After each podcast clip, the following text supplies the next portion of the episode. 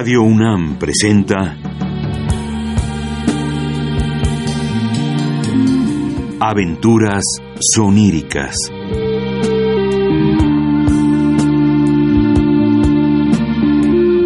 Un programa a cargo de Eduardo Ruiz Aviñón.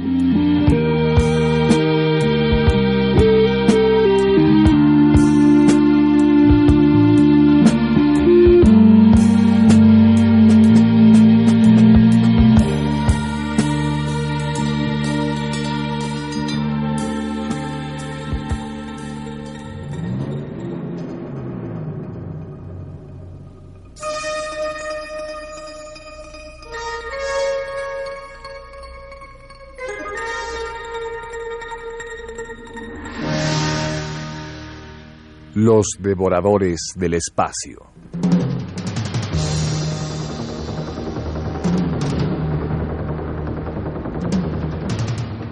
De Frank Belknap Long. Adaptación Etzel Cardeña.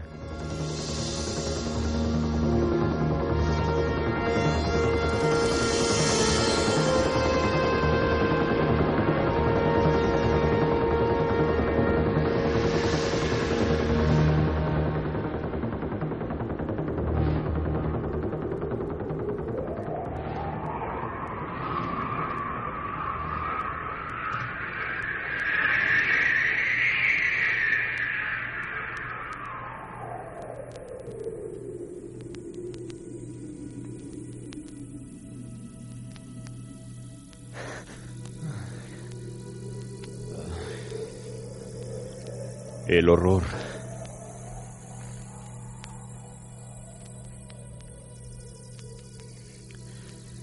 El horror llegó a Patrishville en forma de niebla impenetrable. Pensaba que después de vivir lo obsceno, lo terrible de presencias que habían hecho desvariar mi razón y habían causado la espantosa muerte de mi amigo Halpin Chalmers, nada más podría corromper mi alma tanto como los perros de Tíndalos. Casi me atrapan. Esa droga es el diablo en persona. No, no, no era la droga. Me han olido a través del tiempo. He llegado demasiado lejos. ¿Cómo eran? No hay palabras para describirlos.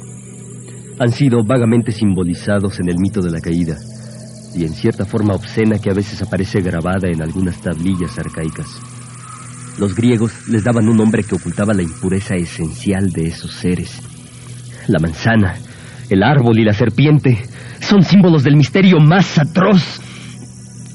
Frank, Frank, en el comienzo se consumó un acto terrible e inmencionable. Antes del tiempo, el acto. Y después del acto, las consecuencias del acto se mueven a través de ángulos en los oscuros recodos del tiempo. Tienen hambre y sed. Chalmers, estamos en el cuarto decenio del siglo XX. Tienen hambre y sed. ¿Quiénes? Los perros de Tíndalos.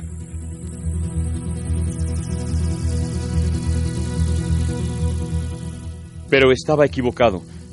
Lo que ningún humano debería conocer sin lograr el bendito alivio de la locura volvió para perturbar mi alma por siempre.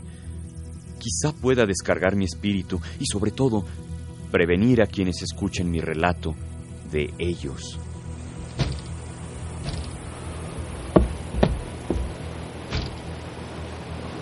También esa primera tarde había un aire pesado, denso, increíblemente frío. Los espesos vapores del mar se habían arremolinado y flotaban malignamente sobre la granja. La humedad flotaba en la habitación en la que estábamos. La niebla ascendía en espirales desde debajo de la puerta y sus largos y húmedos dedos rozaban mi pelo hasta hacerlo gotear. Las ventanas estaban cubiertas por una película espesa y perlada de humedad. Miré con tristeza a mi amigo. Se había vuelto de espaldas a la ventana y escribía furiosamente. Era un hombre alto, delgado, de hombros muy anchos. Su cara era impresionante. Tenía una frente extremadamente ancha, la nariz larga y la barbilla algo pronunciada. Un rostro sólido, sensitivo, que sugería una naturaleza muy imaginativa, reprimida por una inteligencia escéptica y verdaderamente extraordinaria.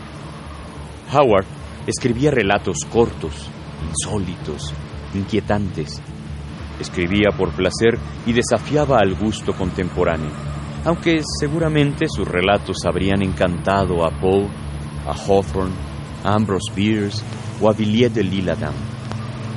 Algún crítico había descrito a sus relatos como bosquejos de hombres anormales, de bestias y plantas anormales. Lleva al lector a remotas regiones de imaginación y horror. Evoca colores, ruidos y olores desconocidos, monstruosos. Proyecta sus creaciones sobre fondos estremecedores, sobre negros muelles corroídos y lugares que deberían permanecer ocultos. Lejos de molestarse por la impresión de extrañeza que causaba, Howard parecía buscarla, beber de ella. Esa primera tarde me había comentado que uno de sus cuentos, La Casa del Gusano, ha inducido a un joven estudiante de la universidad a buscar refugio en un enorme edificio de ladrillo y a gritar a voz en cuello Mi bien amada es más pura que todas las lilas entre las lilas del jardín de las lilas. Aún recuerdo las cientos de cartas de protestas y las amenazas que recibí cuando publiqué Los Corruptores. Eh, querría cerrar la ventana, Frank.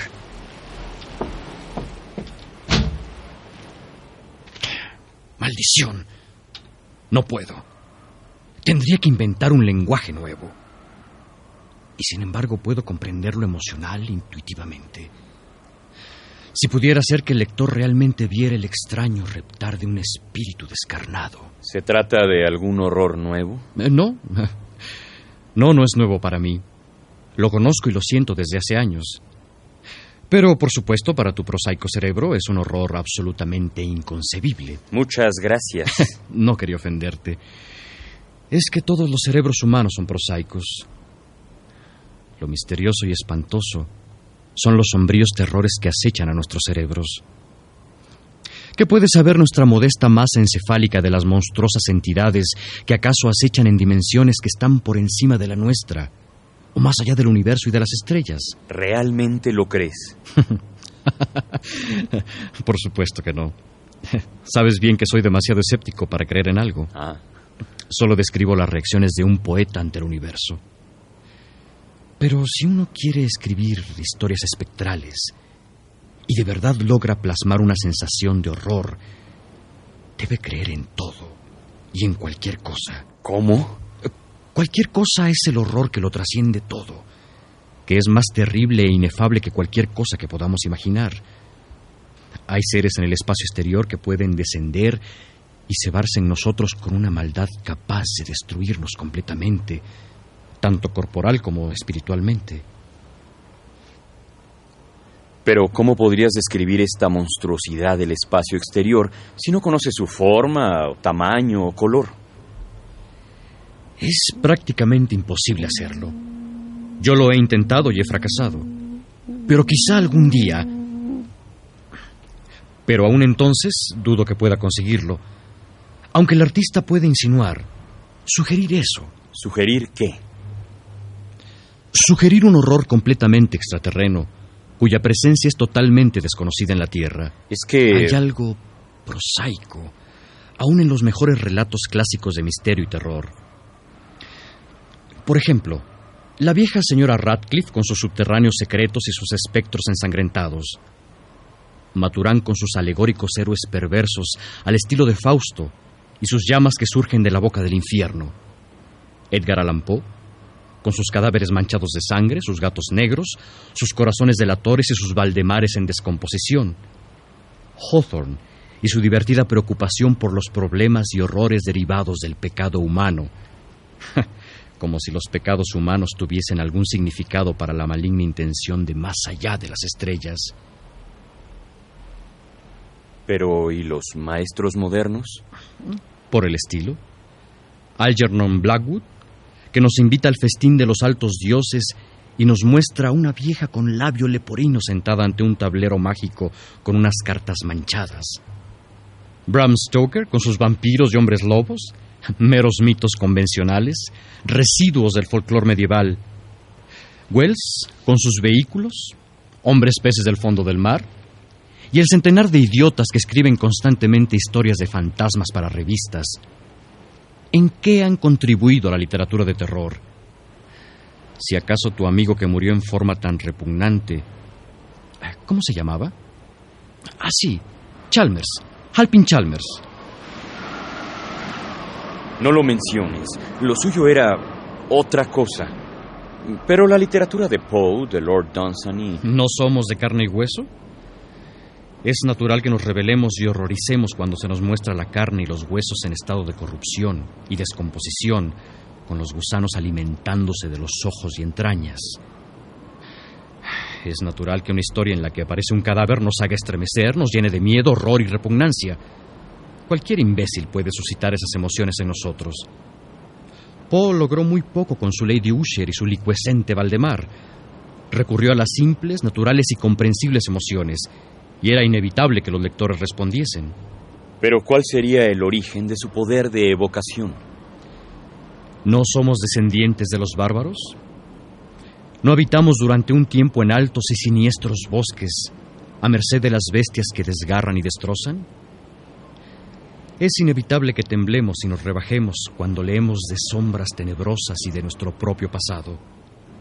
¿Arpías? ¿Vampiros? ¿Hombres lobos?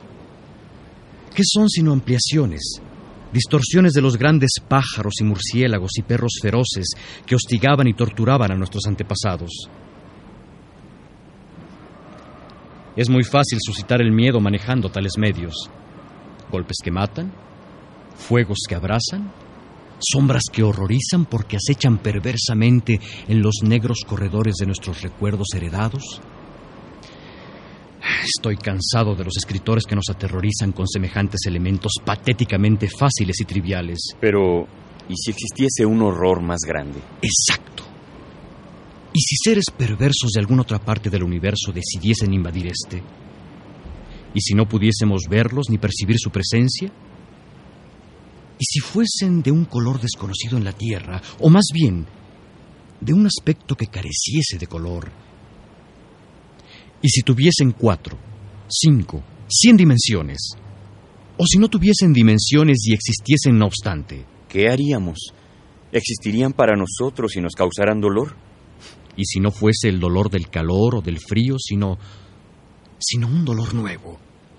¿Y si afectasen a algo más y llegaran a nuestro cerebro, a nuestra alma, de una manera nueva y terrible?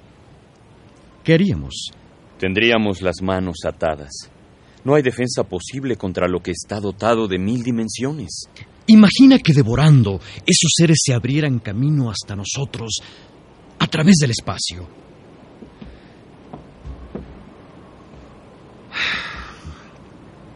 Sobre eso he intentado escribir. Quiero hacer que mis lectores sientan y vean a ese ser de otro universo, de más allá del espacio. Podría insinuarlo o sugerirlo fácilmente. Cualquier idiota puede hacerlo. Pero quiero describirlo realmente. Describir un color que no es color. Una forma que es amorfa. Un matemático puede sugerirlo un poco más. Hay extrañas curvas y ángulos que un inspirado matemático en pleno frenesí de cálculo puede bosquejar vagamente. Los matemáticos han vislumbrado frecuentemente la cuarta dimensión, se han acercado a ella, la han intuido infinidad de veces, pero han sido incapaces de demostrarla. Chalmers viajó en ella y terminó destrozado en su cuarto, junto a la puerta.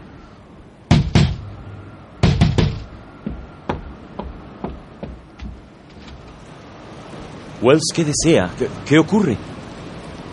Frank. Frank, eh, siento molestarle, pero tengo que hablar con alguien. Pase, pase, no faltaba más. ¿Ya conoce a Howard? Ah, sí, buenas noches. Buenas noches. Él y yo hemos estado hablando de fantasmas y los seres que hemos evocado no son del todo agradables. Tal vez pueda usted conjurarlos. Qué noche más horrible. Espantosa, ¿verdad? ¿Desea un brandy? Oh, sí, gracias.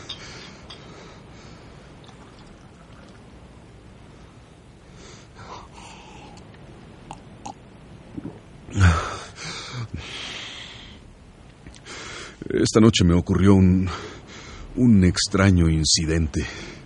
Iba con mi yegua Hortense por Mulligan Wood. Marchaba entre los árboles, atento con cien ojos a las luces deslumbrantes de los coches que surgían de la oscuridad y venían directo hacia mí. Cuando estaba escuchando a las sirenas de la bahía, cayó sobre mí una cosa mojada. Pensé que iba a llover y debía evitar que se mojaran mis provisiones. Al volver la cara, algo blando como una esponja se elevó del fondo del carro y me golpeó la cara. Apenas pude agarrar eso entre mis manos. ¿Eso? Una. una especie de gelatina. La apreté y la cosa mojada se me escurrió muñeca abajo. A pesar de la oscuridad podía verla. Es extraña la claridad que encierra la niebla. Parece hacerla más diáfana. Había una especie de luminosidad en el ambiente. No sé. Puede que no fuera la niebla. Los árboles parecían apartarse. Podía verlos recortados y claros. Miré aquello. ¿Y qué creerán ustedes que parecía? ¿Qué? Pues eh, parecía un trozo de hígado crudo o sesos de vaca. Eh, Sí, ahora que lo pienso, era más bien como, como, como sesos de vaca. ¿Estás seguro? Sí, tenía pliegues y el hígado no tiene muchos pliegues. eh, Es terso como un cristal. Qué desagradable. Espantoso. Eh, Pensé en aquel momento que había alguien en los árboles, algún loco que habría estado comiendo hígado y había dejado caer un pedazo. Miré hacia arriba. Ustedes ya saben lo altos que son los árboles en Mulgan Wood. Y ya saben lo retorcidos y extraños que resultan algunos. A mí siempre me han parecido hombres viejos. Viejos y enormemente altos. Altos, encorvados y perversos. Sí. Eh, Yo también los he imaginado como seres que desean causar algún daño. Se dice que hay algo malsano en esos árboles que crecen tan juntos y tan retorcidos. Al principio, cuando alcé los ojos, no vi más que los corpulentos árboles blancos y relucientes debido a la niebla, y por encima de ellos una bruma espesa y blancuzca que ocultaba las estrellas. Y entonces algo largo y blanco descendió velozmente por el tronco de uno de ellos. Bajó tan deprisa que no pude verlo claramente. De todas formas era tan delgado que no podía distinguirlo muy bien, pero parecía... parecía un brazo. ¿Un brazo? Era como un brazo largo, blanco y muy delgado. ¿Quién ha visto jamás un brazo tan largo como un árbol? No sé qué me hace pensar que era como un brazo, porque no era más que una línea delgada, como un alambre o una cuerda. Además, ni siquiera estoy seguro de haberlo visto, ni de que tuviera el grosor de una cuerda. Pero tenía una mano, ¿o no? Cuando pienso en eso, se, se me ofusca la cabeza. ¿Se siente bien, Wells? Eh, Sí, eh, sí. Permita que continúe. Eso, lo que fuera, se movió tan deprisa que no me dio tiempo de verlo con claridad. Pero me dio la impresión de que buscaba algo que había caído.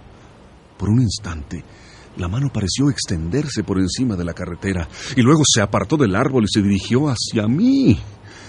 Era como una mano enorme y blancuzca que avanzaba sobre sus dedos con un brazo terriblemente largo unido a ella, que se elevaba hasta la niebla, o quizá Hasta las estrellas. solté un grito y fustigué a Hortense, que también tenía un pánico inmenso.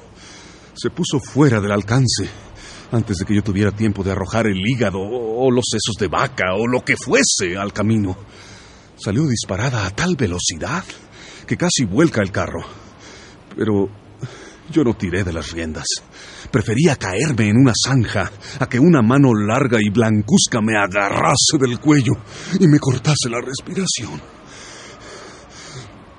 Casi habíamos salido del bosque cuando se me heló el cerebro. No puedo describirlo de otro modo.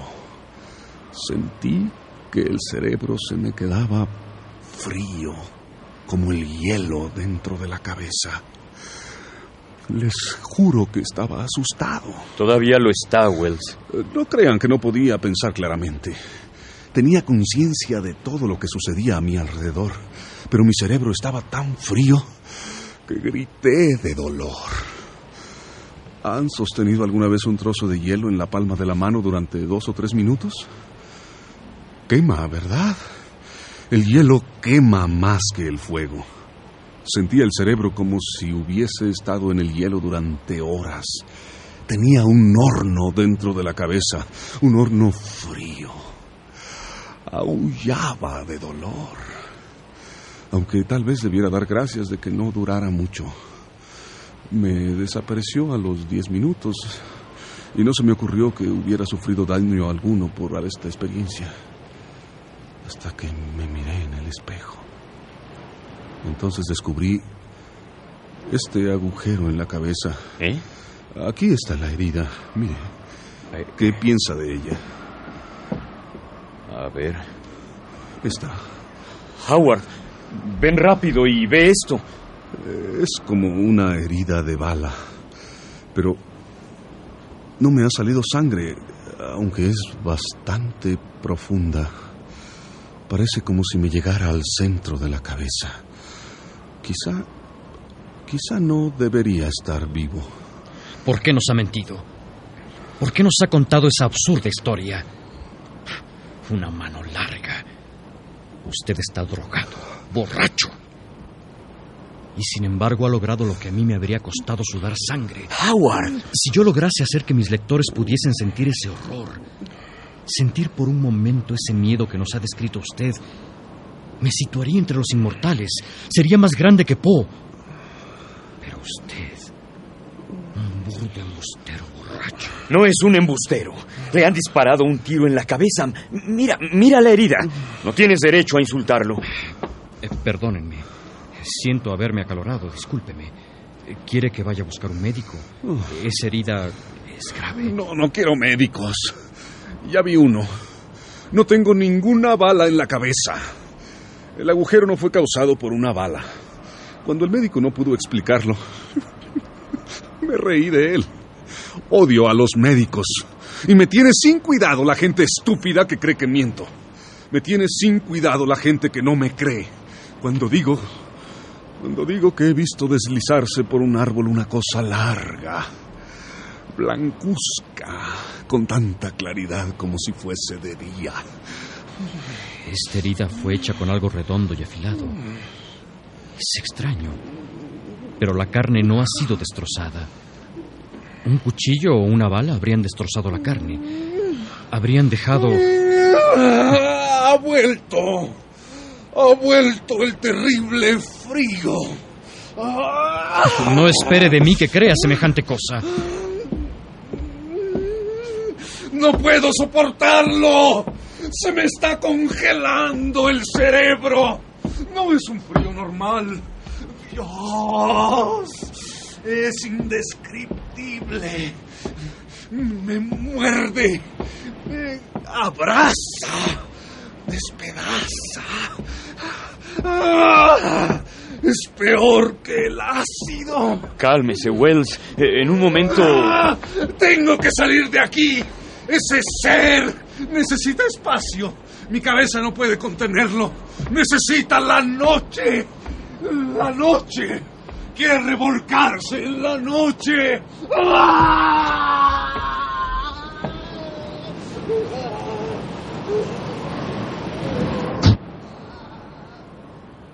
Loco. Es un caso trágico y muy interesante de paranoia. ¿Quién lo habría sospechado? La historia que nos contó era el producto pesadillesco del cerebro de un lunático. Sí, pero entonces ¿cómo explicas el agujero de su cabeza? Ah, eso. Probablemente lo ha tenido siempre. A lo mejor es de nacimiento. No, eso no es cierto. Conozco a ese hombre y nunca ha tenido un agujero en la cabeza. Creo que le dieron un tiro. Deberíamos hacer algo, llamar a un doctor. Es inútil intervenir. Ese agujero no fue causado por una bala. Te aconsejo que lo olvides hasta mañana. Su locura puede ser temporal. Puede que se le pase y entonces nos reprocharía el habernos entremetido. Si mañana se encuentra todavía trastornado emocionalmente, si vuelve y busca problemas, puedes avisar a la policía o al manicomio. ¿Se ha comportado antes de forma tan extraña? No. Siempre ha estado completamente sano. Creo que seguiré tu consejo y esperaré, pero quisiera poder explicarme el agujero de la cabeza. La historia que ha contado me interesa más. Voy a escribirla antes de que se me olvide. Por supuesto que no seré tan capaz como él de hacer que el horror resulte tan real. Pero... Es un alma en pena que camina en el bosque de Mulligan. Una pobre alma condenada en las garras del horror que te he hablado. El horror que yo he conocido y sentido durante años. Cálmate. No deberías proyectarte en tus historias de esa manera. Probablemente es algún desdichado que se encuentra en apuros. Tal vez haya naufragado un barco. Debemos averiguar qué ocurre. Tal vez nos necesiten. Puede que nos necesiten. No se quedarán satisfechos con una sola víctima. Piensa en el gran viaje a través del espacio, la sed y el hambre que deben haber pasado. Es absurdo imaginar que se contentarán con una sola víctima. Contrólate, Howard. Perdóname. Sí, quizá piensas que estoy tan loco como el patán que estuvo aquí hace unos minutos. Pero no puedo menos que identificarme con mis personajes cuando escribo. Ha descrito algo tremendamente perverso. Y esos alaridos son exactamente los que daría un hombre si... si... Ah, comprendo. Pero no hay tiempo ahora para hablar de eso. Hay un pobre hombre allá a lo lejos que tiene problemas. Está tratando de liberarse de algo, no sé de qué. Tenemos que ayudarlo. Por supuesto, por supuesto.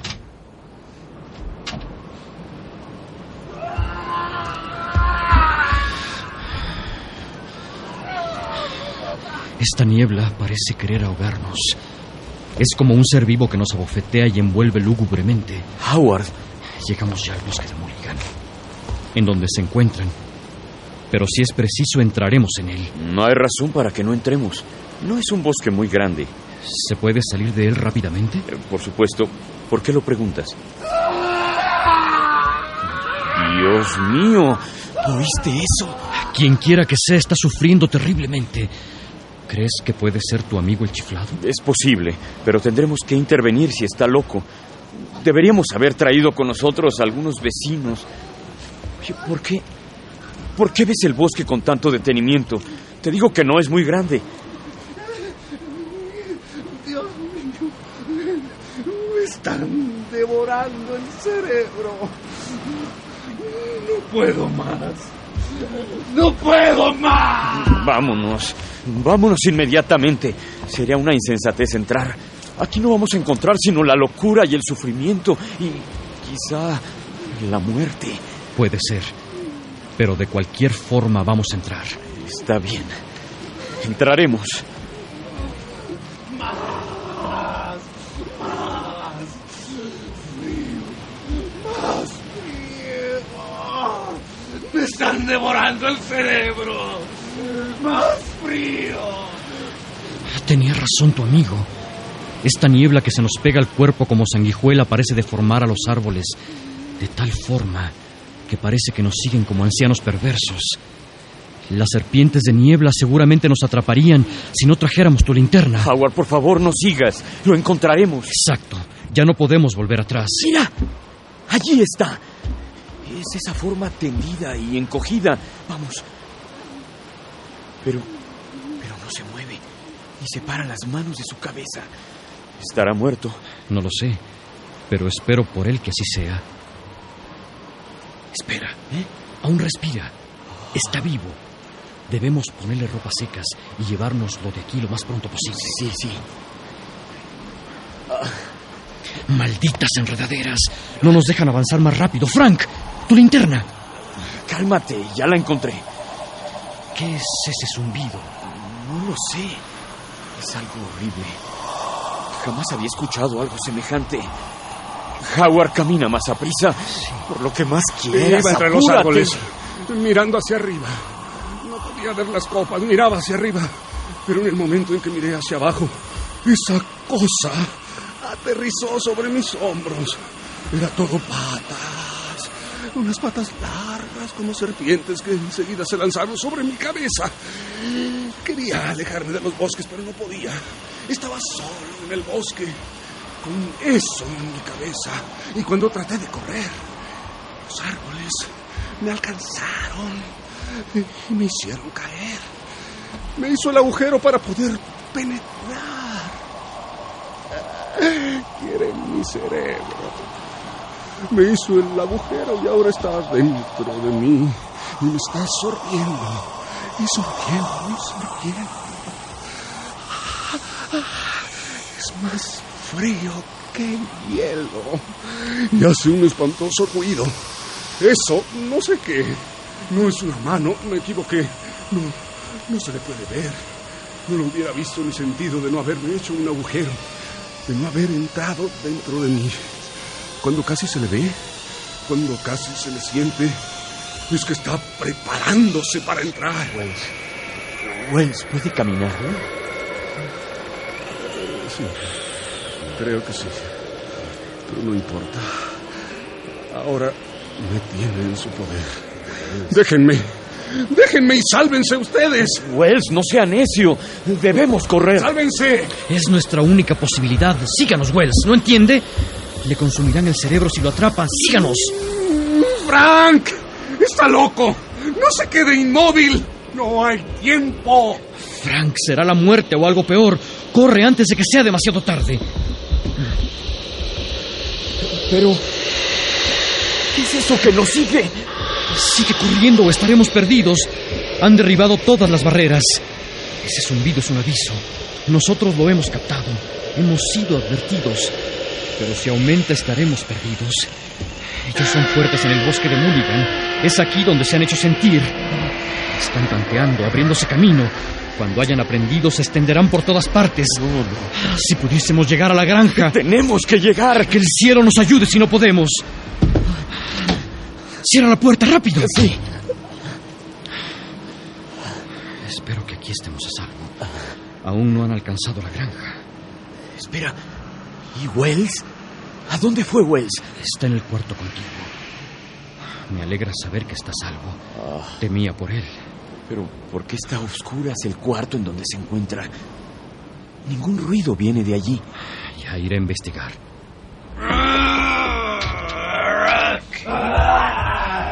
¡Apártese! ¡Apártese! ¿Está usted completamente loco? Nosotros lo hemos salvado. No. Por favor, deje mi pierna. Howard. ¡Ah! Howard. Howard. Estás cubierto de sangre. ¿Qué pasó? Se ha vuelto loco, furioso. Camina a cuatro patas como un perro. Me atacó y casi me mata. Logré zafarme de él, pero me mordió ferozmente. Le tuve que pegar en la cara. Está inconsciente. Quizá lo haya matado. Es un animal, tenía que defenderme, ¿me entiendes? Bueno, no te preocupes. Déjame curar tus heridas. Ay, no te fijes en mí. Toma una cuerda rápidamente y átalo. Si vuelve en sí, tendremos que luchar para defender nuestras vidas. Lo haré. También voy a ir por el doctor que vive en la granja contigua para que revise a ambos. Mientras regreso, toma estas medicinas y vendas para que cures tus heridas. Ten cuidado.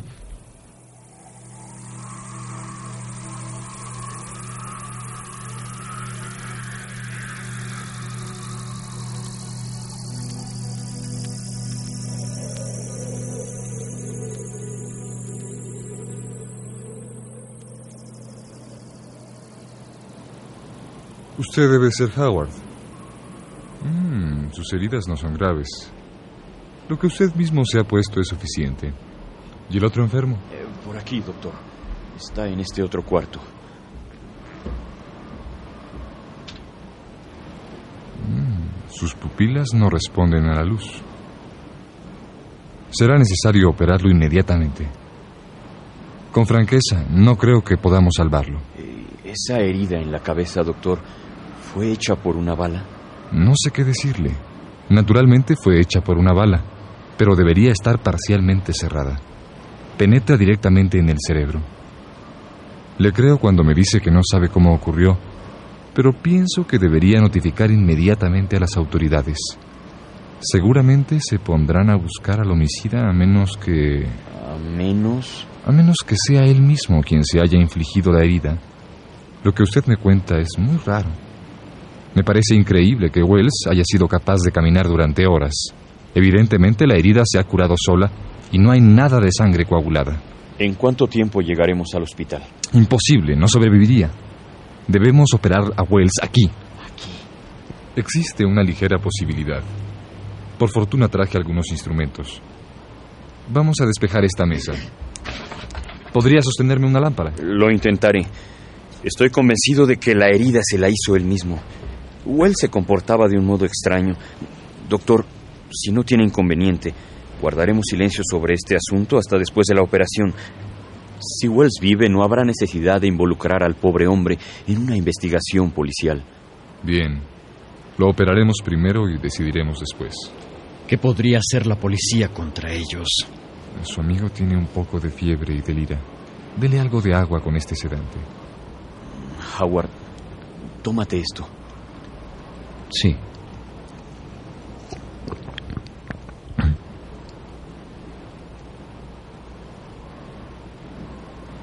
Ahora, Frank, tome la lámpara.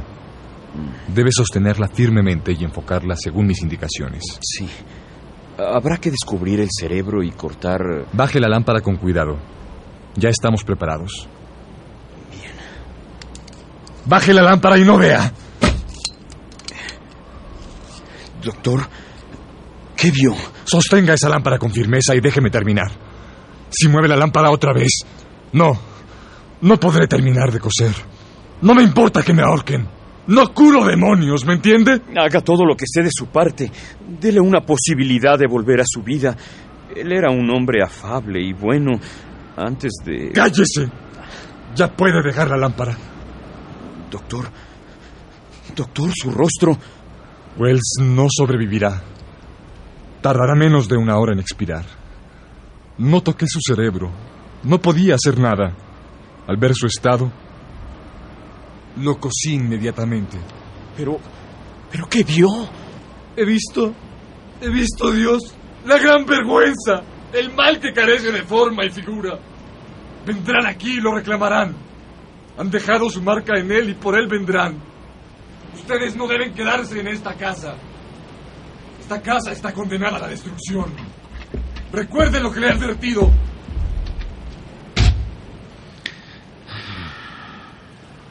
Howard. Howard, ¿cómo te sientes? ¿Crees que podrás caminar? Me narcotizas y luego me pides que camine. Frank, eres poco razonable. ¿Qué te pasa? Él... Wells. El bosque de Mulligan es más seguro que él. Este hombre les pertenece ahora. ¿Qué quieres decir? ¿Cómo lo sabes? El doctor ha visto su cerebro y ha visto también algo que no ha querido o que no ha podido describir. Dijo que que ellos vendrían por él y le creo.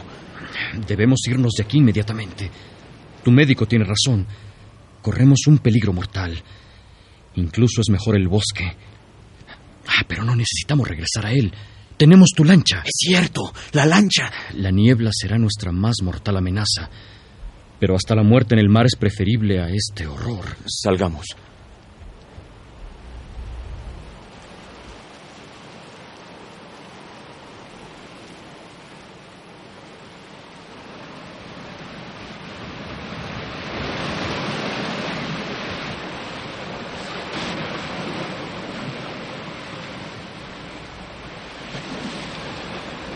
Siento como si reinase la muerte allí, en el bosque y en la granja. Hay algo mucho peor que la muerte ahí. Creo que podremos evitar las rocas. Hay poco viento y conozco el puerto. Además están las sirenas que nos guiarán. Creo que será mejor que salgamos a mar abierto. Pero la lancha no resistirá una tormenta, aunque lo prefiero a permanecer en el puerto. Si llegamos a mar abierto, probablemente nos recoja algún barco. Sería una locura quedarnos donde no nos puedan alcanzar. ¿Cómo sabemos hasta dónde pueden llegar? ¿Qué representan las distancias de la Tierra para seres que han viajado a través del espacio? Invadirán la Tierra y nos destruirán a todos completamente. Hablaremos de eso más tarde. Ahora nos debemos alejar lo más posible. Tal vez ellos no se hayan enterado todavía. Mientras tengan limitaciones, podremos escapar.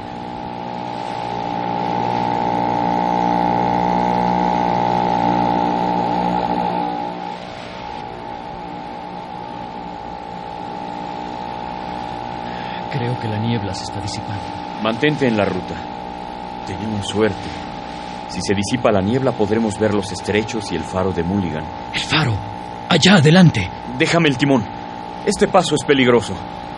Pero ahora con la ayuda del faro lo cruzaremos con facilidad.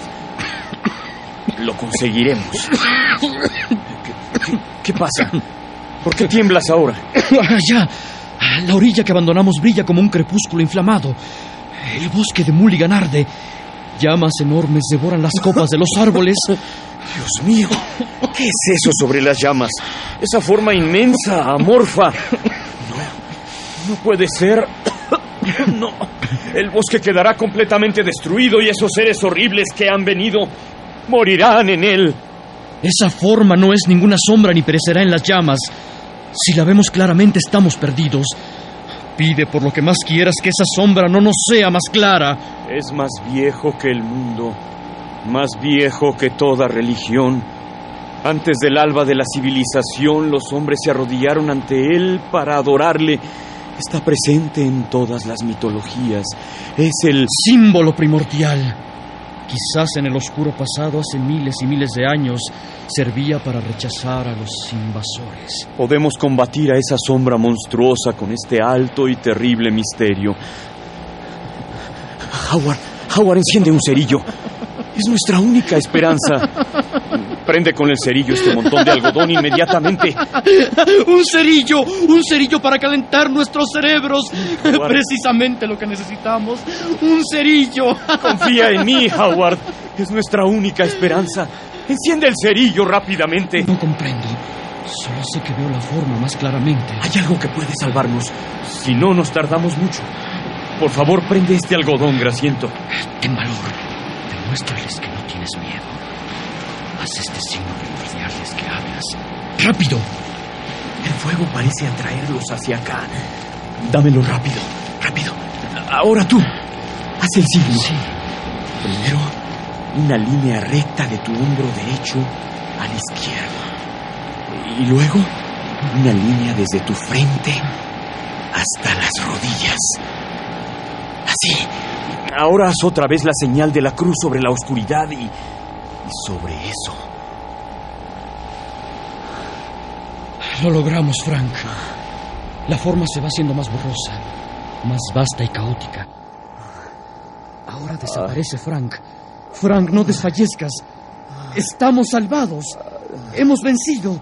Me alegro.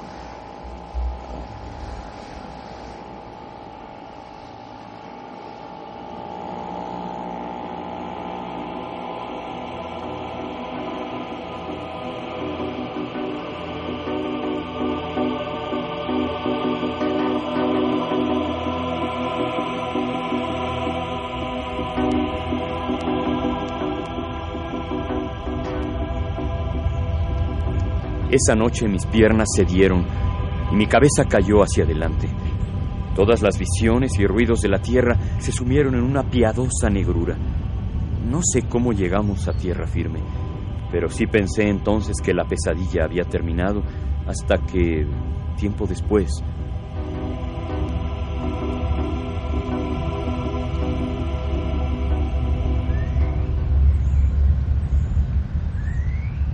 ¿Cómo va la historia? No va bien. No me acaba de gustar.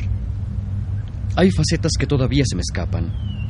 No he logrado plasmar todo el horror de ese ser del bosque de Mulligan. Quiero que me expliques ese horror. Desde hace semanas estoy esperando que hables. Sé que hay cosas que me ocultas. ¿De qué hablas? Vamos, Howard. ¿Qué fue aquella cosa húmeda y esponjosa que le cayó a Wells en la cabeza? ¿Por qué oímos un zumbido cuando huíamos en la niebla? ¿Qué era la forma que se alzaba sobre los árboles? ¿Por qué no se... ¿Se extendió el horror a través de la noche como temíamos? ¿Qué lo detuvo? Sí. ¿Y qué crees que le sucedió realmente al cerebro de Wells? ¿Ardió su cuerpo en la cabeza o lo reclamaron?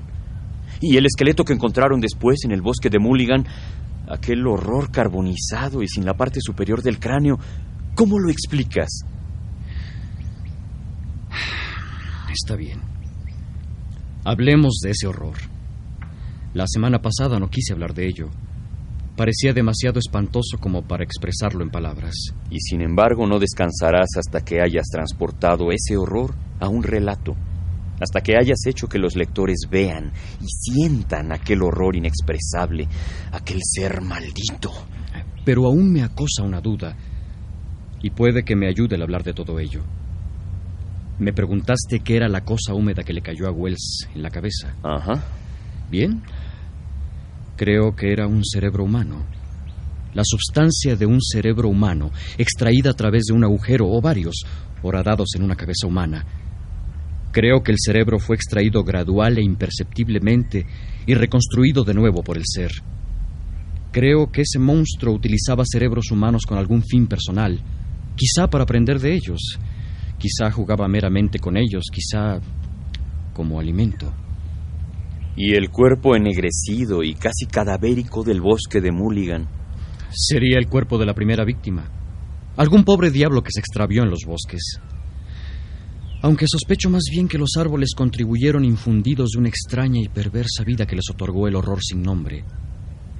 En cualquier caso, el pobre hombre perdió su cerebro y el horror, jugando macabramente con él, lo dejó caer accidentalmente sobre la cabeza de Wells. El brazo largo y delgado que Wells vio tanteaba buscando algo que se le había caído. ¿Pero eso tiene brazos? Naturalmente que Wells no vio el brazo, objetivamente hablando, sino que el horror que carece de forma y color había penetrado ya en su cerebro y se alimentaba de pensamiento humano. Y el zumbido que oímos y la. la forma que creímos ver por encima del bosque en llamas. Eran el horror que trataba de hacerse sentir, que intentaba derribar las barreras, penetrar en nuestros cerebros y revestirse de todos nuestros pensamientos, y casi lo logró.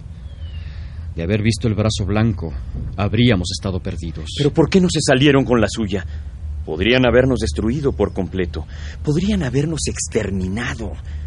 Toda nuestra riqueza, nuestro poderío, nuestras almas habrían sucumbido ante ellos en la peor de las pesadillas imaginables. Yo tampoco sé por qué nos extendió el horror. Tal vez descubrieron que los cerebros humanos eran demasiado triviales y absurdos como para ocuparse de ellos.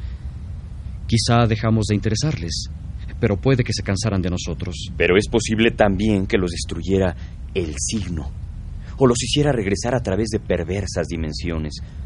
Tal vez han estado rondándonos desde hace millones de años y el signo ha contenido su hambre. Bueno, desde luego que no han dado señales de presencia en estas tres últimas semanas. Creo que se han ido. ¿Y Henry Wells? Su cuerpo aún no ha sido encontrado.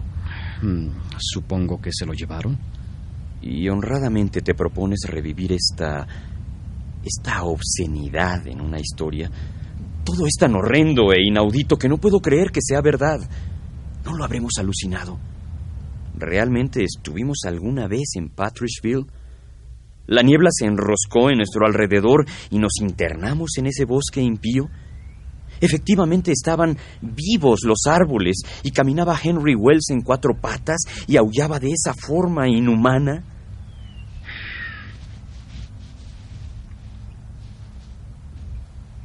Obsérvala. ¿Eh? ¿Puedes rebatir la realidad de esta cicatriz? Eh, Es la huella del animal que me atacó, del hombre bestia en que se convirtió Henry Wells. ¿Un sueño? ¿O una alucinación? Me cortaría el brazo. Y créeme que lo haría con gusto, si me convencieras de que todo sucedió solo en nuestra imaginación. Howard, Howard, ¿por qué no renuncias a incluir eso en tu relato? Imposible. ¿Cómo crees que puedo dejarlo cuando casi lo he conseguido? Escribiré una historia que penetrará hasta lo más profundo de un horror que carece de forma, de forma y de substancia, pero que es más terrible que una ciudad asolada por la plaga y por el incesante y bamboleante tañido de la campana que proclama el fin de toda esperanza. Superaré a Poe, a Lovecraft, a todos los maestros. Supéralos y condénate si quieres. Por ese camino se va a la locura, o algo peor. Pero es inútil discutir contigo. Tu egoísmo es demasiado descomunal. Olvida el horror. Regresa a una bendita ignorancia. Frank. Frank, tan cauto como siempre. De buena gana seguiría tus consejos. Pero te engañé sobre el desarrollo del relato. ¿No querrás decir que... Ah, Sí, Frank. Sí, lo he conseguido. He reproducido la forma que es informe. La gran vergüenza que jamás ha visto hombre alguno y ha permanecido con vida. La rastrera y descarnada obscenidad que devora nuestros cerebros. El cielo se apiade. Cállate y léelo.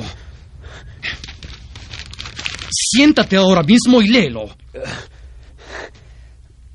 El horror llegó a Patrishville en forma de niebla impenetrable.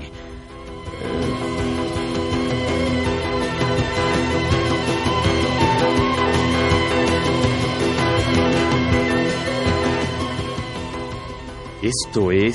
Regrésame las hojas. Tu mente pequeña sería capaz de destruir la verdad para conciliar el sueño y contar cuentos infantiles. Pues bien, ¿qué te parece? Es terriblemente inmundo. Nadie debería leerlo y permanecer lúcido. Pero concederás que he logrado plasmar el horror de manera convincente. Te ha salido tan convincente que no puedo hablar más contigo. Me perderé en las calles hasta que amanezca, hasta que esté tan cansado, que no tenga fuerzas para preocuparme, ni pensar, ni recordar. Es un relato muy bueno.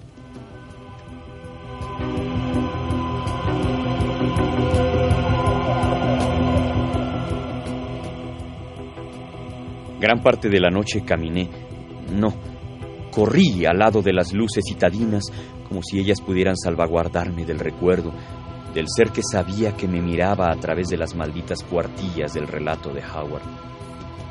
Llegaba a mi departamento, pasada la medianoche, y con un intenso deseo de dormir y no soñar, cuando escuché esas llamadas persistentes de teléfono. Corrí para contestar. ¿Bueno? Frank, Frank, soy yo, Howard. Ven lo más deprisa que puedas. Han regresado. Dios mío, Frank. El signo carece ahora de poder. Lo he hecho, pero el zumbido se hace cada vez más fuerte y veo una forma confusa. Valor. Por lo que más quieras, que no sospechen que tienes miedo. Haz el signo una y otra vez. Iré enseguida. Espera. La forma se va haciendo cada vez más definida y no puedo hacer nada para salvarme. No tengo poder para hacer el signo. Perdí todo derecho a su protección. Me convertí en un sacerdote del diablo. Lo invoqué. Esa historia. Jamás debí haberla escrito. Demuéstrales que no tienes miedo. Lo intentaré.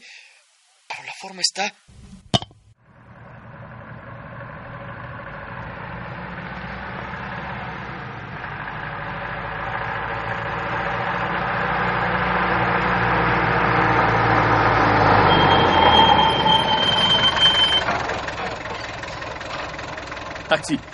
Rápido.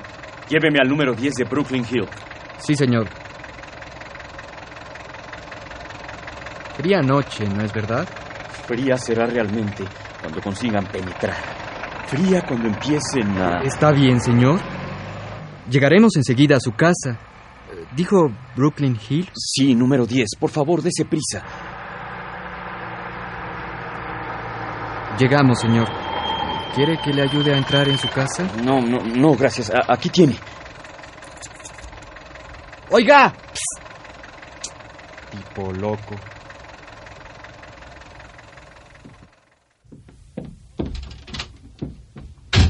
Howard, estoy aquí. ¿Puedes venir? Howard, contesta. Voy a entrar.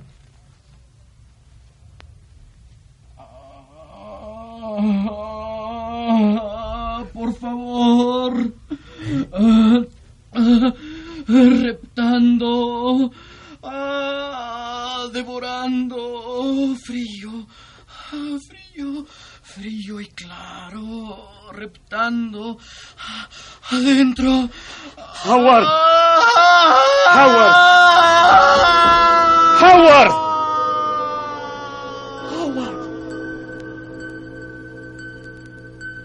Lo demás es confuso. Recuerdo que caí de rodillas antes de entrar al cuarto e hice sobre mi cuerpo y sobre la pared que tenía al lado la señal. Hice el signo que nos había salvado en el bosque de Mulligan, pero esta vez lo hice imperfectamente, no con fuego, sino con dedos que temblaban y se agarraban a mi ropa, sin valor ni esperanza, con la sensación de que estaba perdido. Mientras fui entrando al cuarto de Howard, solo pedí que se apoderaran de mí rápidamente y que mis sufrimientos fuesen breves. Lo veo aún. Howard, inmóvil, en el suelo. Tenía las rodillas levantadas y se había llevado una mano a la cara con la palma hacia afuera como para tapar una visión atroz. No veía más porque había bajado la vista por temor a lo que pudiese haber en la habitación, pero no pude resistir más tiempo. Sabía que si miraba de frente el horror me destruiría y no pude resistirme. Lenta, dolorosamente alcé la vista y lo miré. Quizá habría sido preferible haberme arrojado y entregado inmediatamente a la monstruosidad que se alzaba frente a mí. La visión de esa terrible forma, oscuramente velada, se interpondrá entre mí y los placeres o la mera seguridad en el mundo mientras viva. Desde el techo al suelo flotaba e irradiaba una luz cegadora, y atravesadas por las extremidades que giraban de un lado a otro estaban las páginas del relato de Howard. En el centro de la habitación giraban las páginas. La luz iba quemando las hojas y los dardos espirales y descendentes penetraban en el cerebro de Howard. La luz fluía en una continua corriente hacia el interior de su cabeza. Y arriba, el Señor de la Luz se movía con el lento balanceo de toda su magnificencia. Grité como desesperado y me tapé los ojos con la mano, pero el Señor siguió moviéndose. Adelante y atrás, adelante y atrás. Y el cerebro de mi amigo continuó recibiendo su luz. Entonces brotó de la boca del Señor el más espantoso sonido que nadie debería escuchar jamás. Yo había olvidado el bendito signo que había hecho tres veces antes de entrar en la oscuridad. Había olvidado el inmenso y terrible misterio ante el cual resultaban impotentes ellos, los devoradores. Pero cuando vi formarse el signo en la habitación y adquirir de manera inmaculada una configuración con una terrible integridad por encima de la luz, supe que estaba salvado. Después, después sollocé y caí de rodillas. La luz disminuyó y el Señor se contrajo ante mis ojos. Y entonces, desde los muros, desde el techo, desde el suelo, brotaron llamas, llamas blancas y puras que borraban y destruían para siempre lo monstruoso.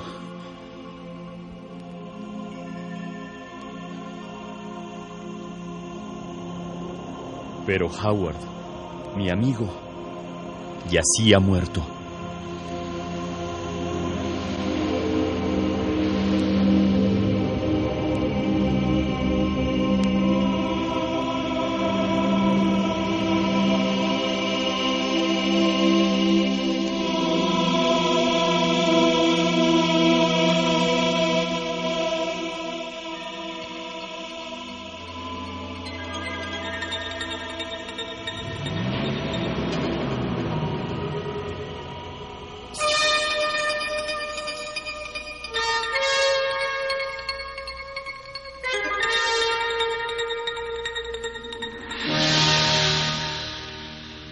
Devoradores del espacio.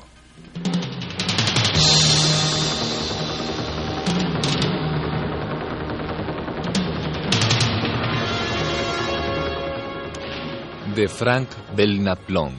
Adaptación Etzel Cardeña.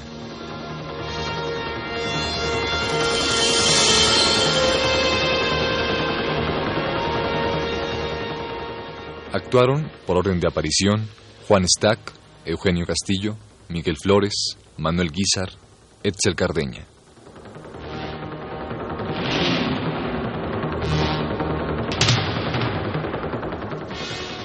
Grabación y montaje, Alfonso Moreno y Jorge Castro.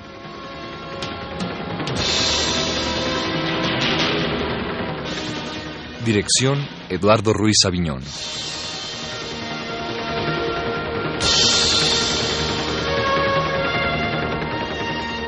Producción Radio UNAM.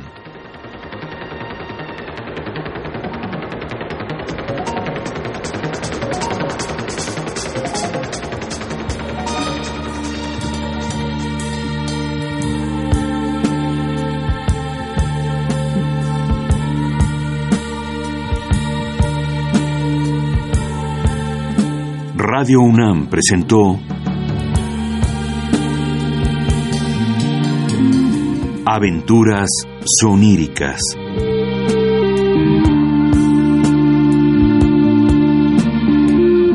Un programa a cargo de Eduardo Ruiz Aviñón.